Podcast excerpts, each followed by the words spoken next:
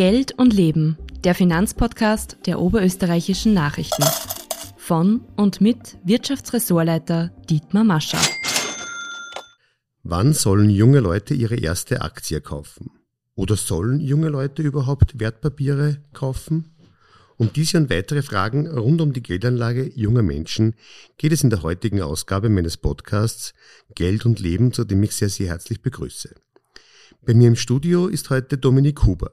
Er ist Sprecher von Young Shareholders, einem Ableger des IVA, des Interessenverbandes der Anleger der Kleinanträger, vertritt und sich für Finanzbildung in Österreich einsetzt. Grüß Gott, Herr Huber. Ja, grüß Gott, Herr Mascher. Danke, dass ich dabei sein darf. Vielleicht können Sie kurz erklären, was die Young Shareholders eigentlich machen. Ja, natürlich. Young Shareholders ist eine Initiative des, des IVA. Das ist der Interessensverband für Anleger und der soll jungen Anlegern Hilfestellung und Begleitung auf dem Weg in den Kapitalmarkt und insbesondere in den Aktienmarkt bieten. Junge Aktionäre in Österreich waren lange rar und nicht organisiert und hatten damit eben keine nachhaltige Stimme im Kapitalmarkt.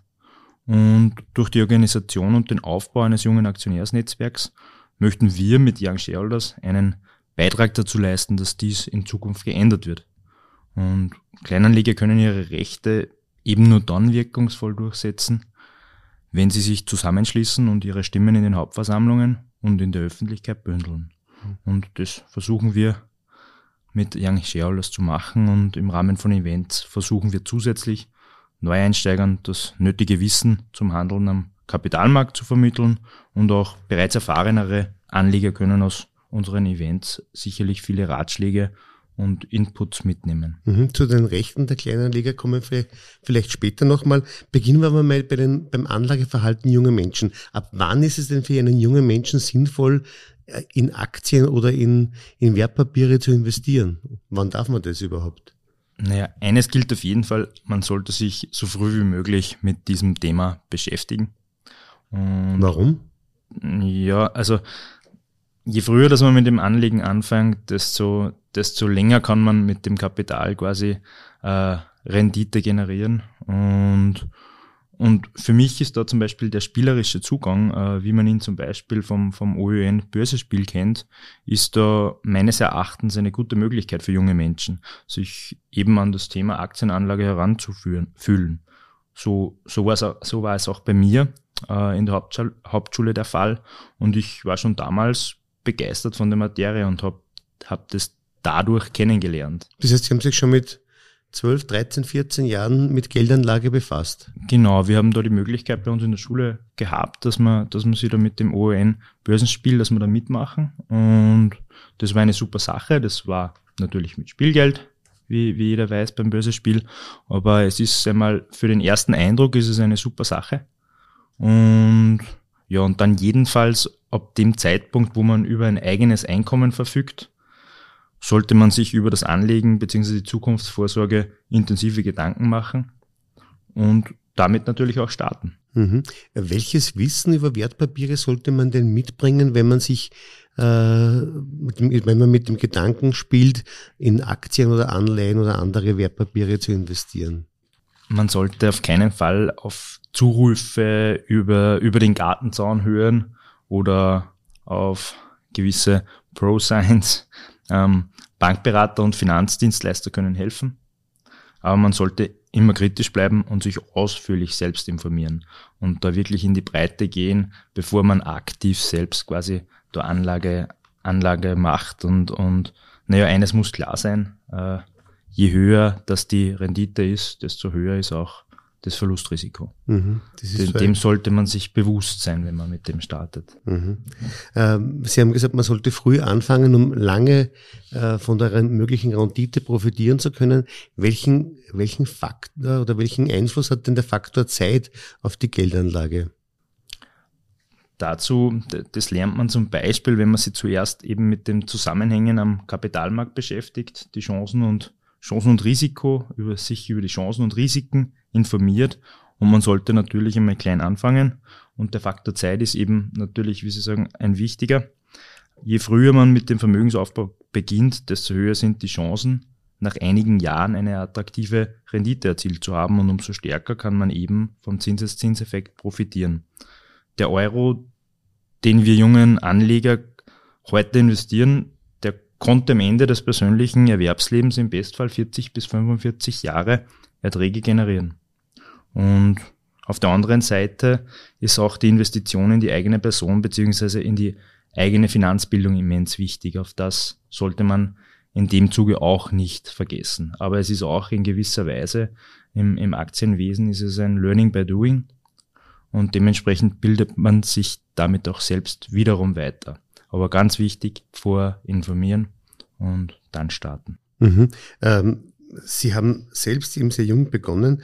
Äh, können Sie sich erinnern, wie, welche ersten Wertpapiere Sie gekauft haben? Ja, meine, meine erste Aktie war die S&T AG. Mhm. Ähm, das ist ein Unternehmen in Linz.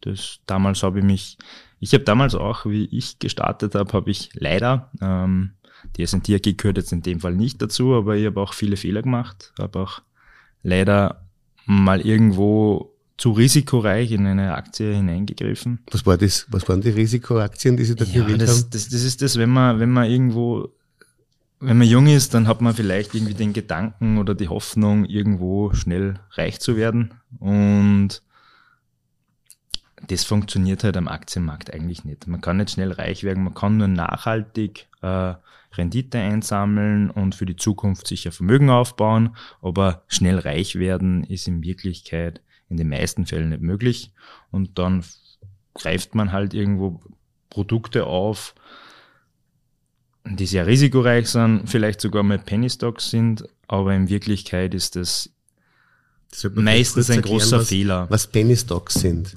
Ja, ein Penny Stock ist, ist quasi eine Aktie, die unter einem Dollar in Amerika, von Amerika kommt das Penny Stocks und, und in Österreich quasi unter einen Euro kostet, so pauschal gesagt einmal.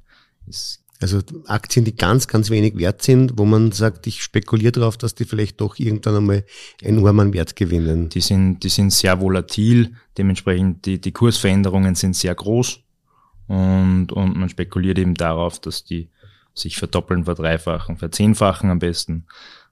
Aber in Wirklichkeit ist das nicht wirklich eine sinnvolle Sache. Man kann das vielleicht als Spielgeld so sehen und einen ganz geringen Anteil mal machen, wenn einem dieses Geld dann wirklich egal ist. Aber, aber das ist dasselbe, wie wenn man ins Casino geht und so muss man es auch sehen. Man muss das Geld de facto, bevor man hingeht, schon abschreiben und und wenn dann doch was rauskommt, dann freut man sich. Aber in Wirklichkeit hat das nichts mit seriösem Investieren zu tun. Mhm. Aber Sie haben also schon zweimal angedeutet, Geldanlage auf den Wertpapiermärkten ist ein sehr langfristiges Projekt. Da sollte man nicht die Geduld verlieren. Man sollte durchaus einen langen Atem haben. Ähm, und Sie haben auch schon die Finanzbildung angesprochen. Sie haben offenbar eine tolle Schule gemacht, wo das Thema Finanzbildung eine gewisse Rolle gespielt hat.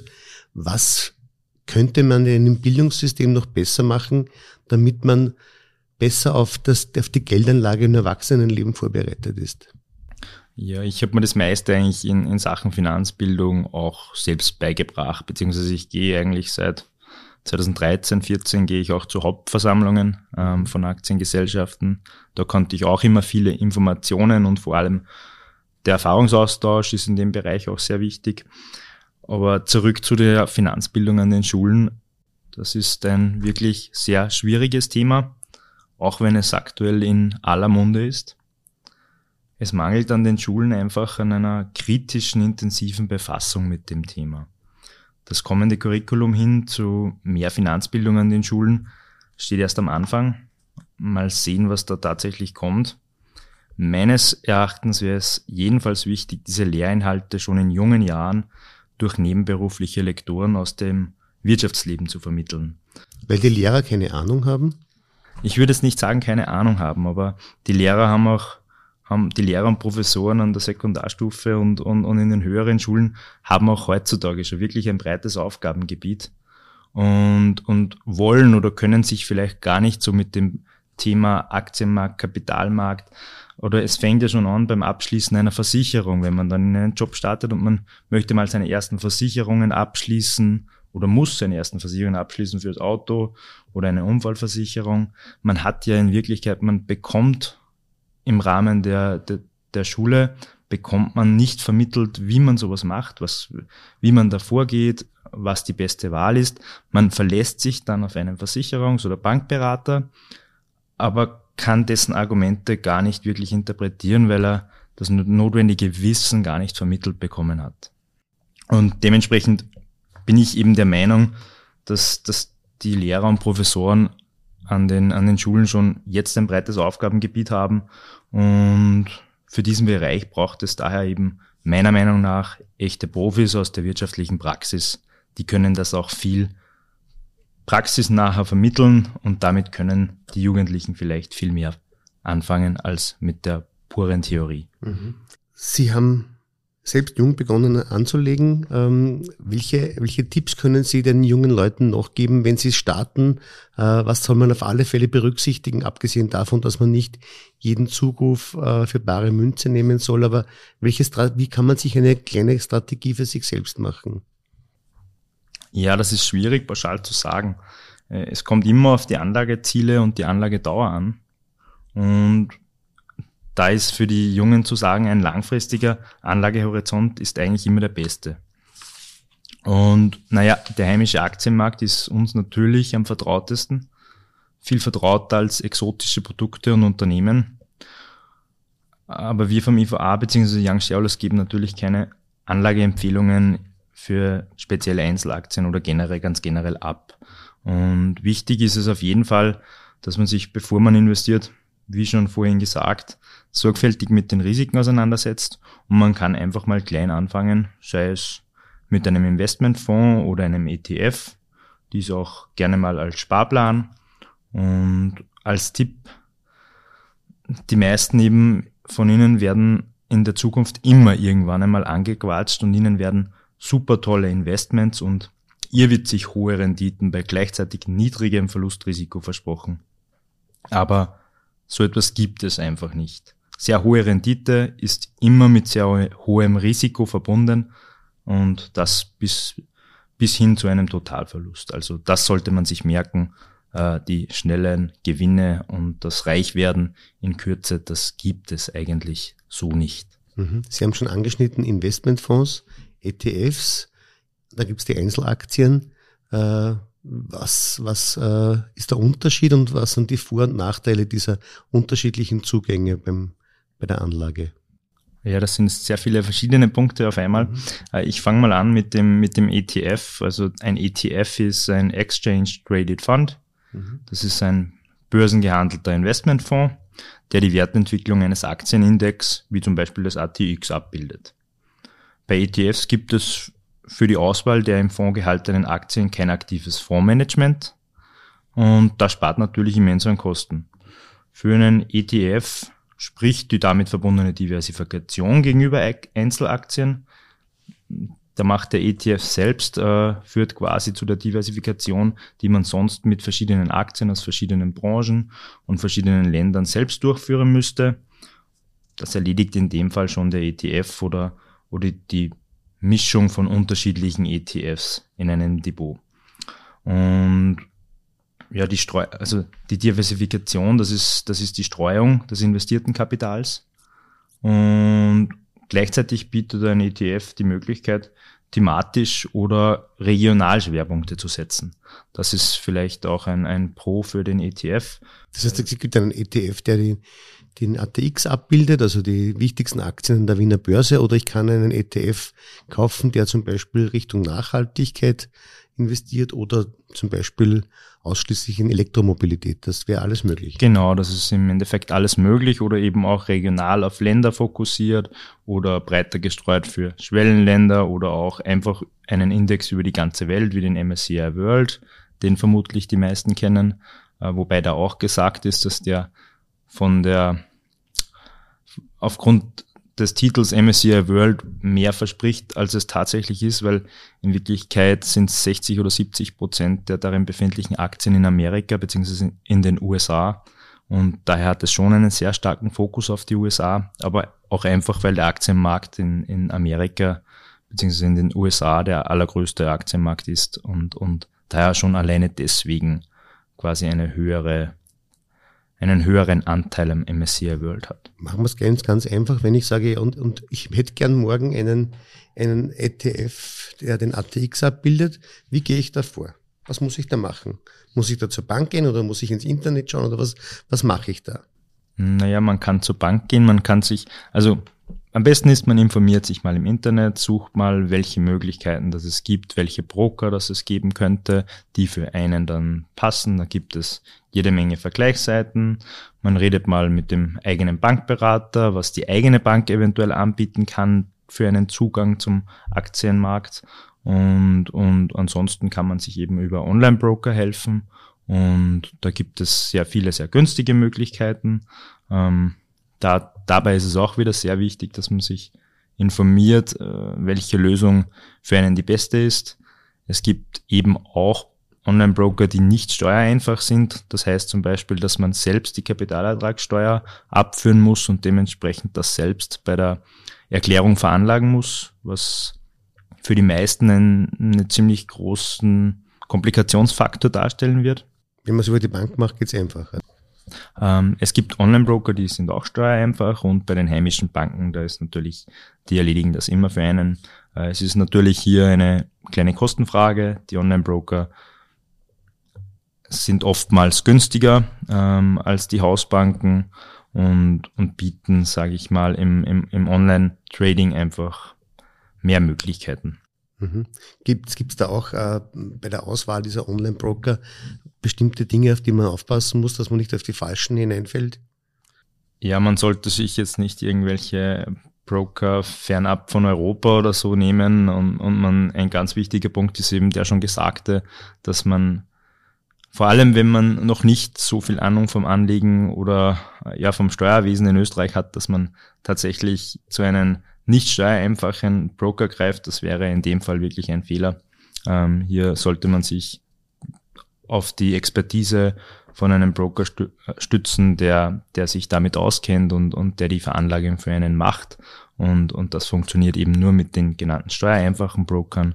Und ich will jetzt keine Werbung für, für, für gewisse Broker machen, aber es gibt auf jeden Fall ein gutes Angebot in Österreich und, und und an die wendet man sich übers Internet. Genau, an die wendet man sich übers Internet. Da muss man sich dann auch legitimieren. Mhm. Und natürlich bieten auch unsere heimischen Banken da gute Alternativen. Mhm. Das eine ist der ETF, wird einen anderen Bereich, den Sie angesprochen haben, sind die Investmentfonds. Das heißt, das sind Fonds, Anlagegemische, die gemanagt sind von einem Manager. Äh, was ist der Vorteil gegenüber dem ETF? Naja, das ist schwierig zu, zu sagen. In Wirklichkeit, wie Sie schon gesagt haben, ein Investmentfonds äh, wird aktiv gemanagt von echten Profis. Und es ist ähnlich wie beim ETF. Ein, ein Vorteil von den Investmentfonds ist natürlich, dass auch eine breite Diversifikation stattfindet. Anleger investieren je nach Produkt gleichzeitig in viele verschiedene Wertpapiere bzw. Assetklassen und das anstatt in nur eine Aktie oder in nur eine Immobilie zu investieren. Durch die, Informa durch die Diversifikation, quasi die Streuung, äh, wird das Risiko eines Totalverlusts stark minimiert und eben das Übernehmen, diese Risikominimierung übernehmen die Profis bei den aktiv gemanagten Investmentfonds und ob das besser ist oder, oder nicht, lässt sich schwer sagen. Es ist aber teurer, weil das Managen kostet genau, Geld. Ne? Genau, im Endeffekt. Was kostet das? Das ist komplett unterschiedlich. Also es gibt den, den Ausgabeaufschlag und, und man muss schon mit Gebühren rechnen zwischen zwei und fünf Prozent und da ist man beim, beim ETF einfach deutlich günstiger. Also die, die Aufschläge sind da vollkommen unterschiedlich und, und, und auch die laufenden Depotgebühren und, und, und die Führung, das, das kostet natürlich unterschiedlich Geld und da hat der ETF wirklich einen großen Vorteil, weil durch das, dass er nicht aktiv gemanagt ist, ähm, spart eben auch die Gesellschaft große Kosten und dementsprechend können sie das Produkt auch sehr viel günstiger anbieten. Mhm. Sie haben schon eingangs erwähnt, Sie waren sehr früh schon zu Hauptversammlungen gegangen, wo sich also die Eigentümer treffen und wo auch kleine Eigentümer mitreden können. Äh, beim, bei der Abstimmung sind sie meistens in der Minderheit, aber sie können sich auf alle Fälle äußern. Jetzt, wenn man sich die, die Struktur von Hauptversammlungen anschaut, dann sind das oft despektierlich gesagt Buffetanwärter, die sagen, ich hole mir einen Teil meiner Dividende darüber, da zurück, indem ich dort das Buffet plündere. Aber es ist ein, meistens ein älteres Publikum. Welche Möglichkeiten haben junge Anleger dort überhaupt aufzutreten? Ja, mal vor, vorweg ähm, ist das, ob das jetzt quasi ein Problem wäre, dass da mehr Ältere sind. Ich finde es natürlich nicht so toll. Ähm, ich bin mit meinen 30 Jahren bin ich am Aktien, Aktienmarkt eher ein junger Anleger, aber vor allem in den Hauptversammlungen der heimischen Aktiengesellschaften bin ich leider meist einer der jüngsten. Ähm, und ich habe gestartet, da war ich 22, ich war mit 22 schon auf Hauptversammlungen und oder sogar 21. Und das war natürlich ein komisches Bild für mich. Ähm, da sitzen meist Männer mit grauen Haaren, ähm, die schon alles quasi erreicht haben und, und ihr Geld in der Pension noch vermehren wollen. Wir Jungen, die aber eigentlich erst dieses Vermögen aufbauen wollen, wir beschäftigen sich, wir beschäftigen uns leider nicht so sehr mit dieser Thematik. Und das, obwohl gerade junge Aktionäre durch den Besuch einer Hauptversammlung besonders von den dargestellten Problemen und deren Lösungen durch eben qualifizierte Vorstände und Aufsichtsräte profitieren könnten oder davon lernen könnten. Und wir Jungen beteiligen uns damit, wenn wir eben zu der Hauptversammlung gehen, auch am demokratischen Prozess der Hauptversammlung und können dadurch auch ein Rufzeichen am Kapitalmarkt setzen. Und das ist uns bei Young Shareholders ein Anliegen. Welche Rechte sollten denn äh, Aktionäre dazu bekommen? Haben die genug Rechte? Können sie sich ausreichend äußern und artikulieren? Grundsätzlich bietet uns das Auskunftsrecht in Österreich in der Hauptversammlung ganz gute Möglichkeiten. Diese Rechte wurden leider äh, durch die virtuelle Hauptversammlung beziehungsweise in der Corona-Zeit während der virtuellen Hauptversammlung unseres Erachtens stark eingeschränkt.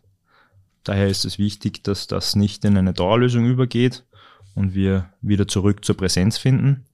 Und in der Präsenzhauptversammlung sind uns in Österreich schon sehr gute Möglichkeiten äh, geboten, dass wir eben, wir können uns auf das Auskunftsrecht berufen, äh, wir können Fragen stellen in der Hauptversammlung, wir können uns beteiligen an der Abstimmung. Natürlich ist das immer fraglich, wie viel Streubesitz überhaupt vorhanden ist in einer Gesellschaft, wie ob wir damit wirklich etwas verändern können, das, das unterscheidet sich von Unternehmen zu Unternehmen. Aber ja, wir können ein, ein Ausrufezeichen damit machen und, und, und können aufzeigen, dass uns etwas, dass für uns etwas vielleicht nicht in Ordnung ist oder uns etwas schon gefallen hat. Äh, wir können eben den, den Vorstand und Aufsichtsrat mit Fragen löchern.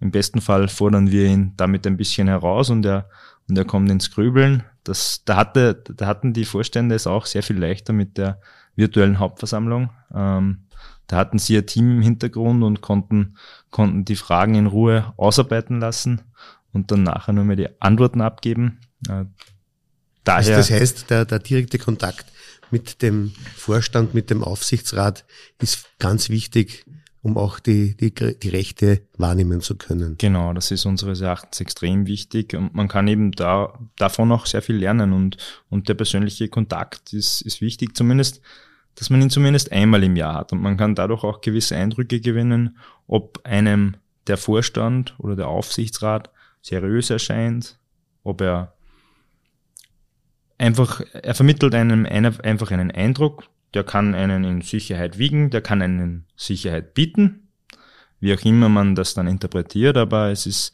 sicherlich eine gute und wichtige Sache, dass, dass die Unternehmensführung Kontakt zu seinen Eigentümern hat. Und, und, und nicht nur zu diesen paar großen Eigentümern, sondern auch zu den Kleinanlegern. Herr Huber, zum Abschluss, welche Hauptversammlungen waren aus Ihrer Sicht besonders spannend oder aufschlussreich? Was haben Sie da erlebt? Ja, ich gehe ja seit vielen Jahren zu Hauptversammlungen.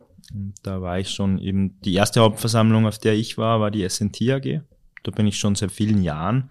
Ähm, dadurch hat man auch schon vieles einfach über das Unternehmen gelernt und, und diese Hauptversammlungen versprechen dann immer sehr viel Interessantes, weil man einfach die Darsteller, in dem Fall die Vorstände und Aufsichtsräte schon besser kennt und, und dadurch immer wieder Neues erfahren kann.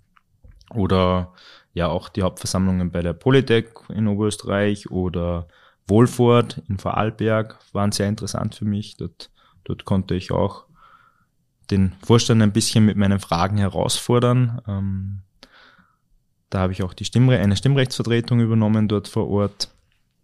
Und da beschäftigen wir uns vorab immer sehr, sehr intensiv mit den Jahresabschlüssen und stellen auf dieser Basis dann Fragen. Und, und der Vorstand bzw. Aufsichtsrat muss diese dann eben beantworten. Und das ist ein wichtiges Recht, das wir Aktionäre haben und das wir auch in Zukunft behalten möchten. Wenn man Ihnen zuhört, dann hat man das Gefühl, Sie haben doch eine gewisse Leidenschaft für das Thema Geldanlage entwickelt. Was macht die, das Thema so spannend? Ja, das Thema Finanzen war immer schon ein sehr interessantes für mich. Ich, ich wollte da immer irgendwie ein bisschen über mich hinauswachsen und, und, und habe mir da auch große Hoffnungen dahingehend gemacht, dass, dass mir das mit dem gelingt und, und ich habe eigentlich schon mit 15 Jahren im Thema im Finanzbereich gestartet und daher war es für mich immer schon eine Leidenschaft. Herr Huber, ich bedanke mich sehr herzlich für Ihre Aussagen. Danke, dass Sie bei uns im Studio waren. Meine sehr verehrten Damen und Herren, ich bedanke mich bei Ihnen fürs Zuhören und freue mich, wenn Sie beim nächsten Podcast Geld und Leben wieder dabei sind. Auf Wiederhören. Vielen Dank, dass ich dabei sein dürfte. Auf Wiederhören. Übrigens hören Sie unseren Finanzpodcast auch auf allen gängigen Plattformen. Bis zum nächsten Mal.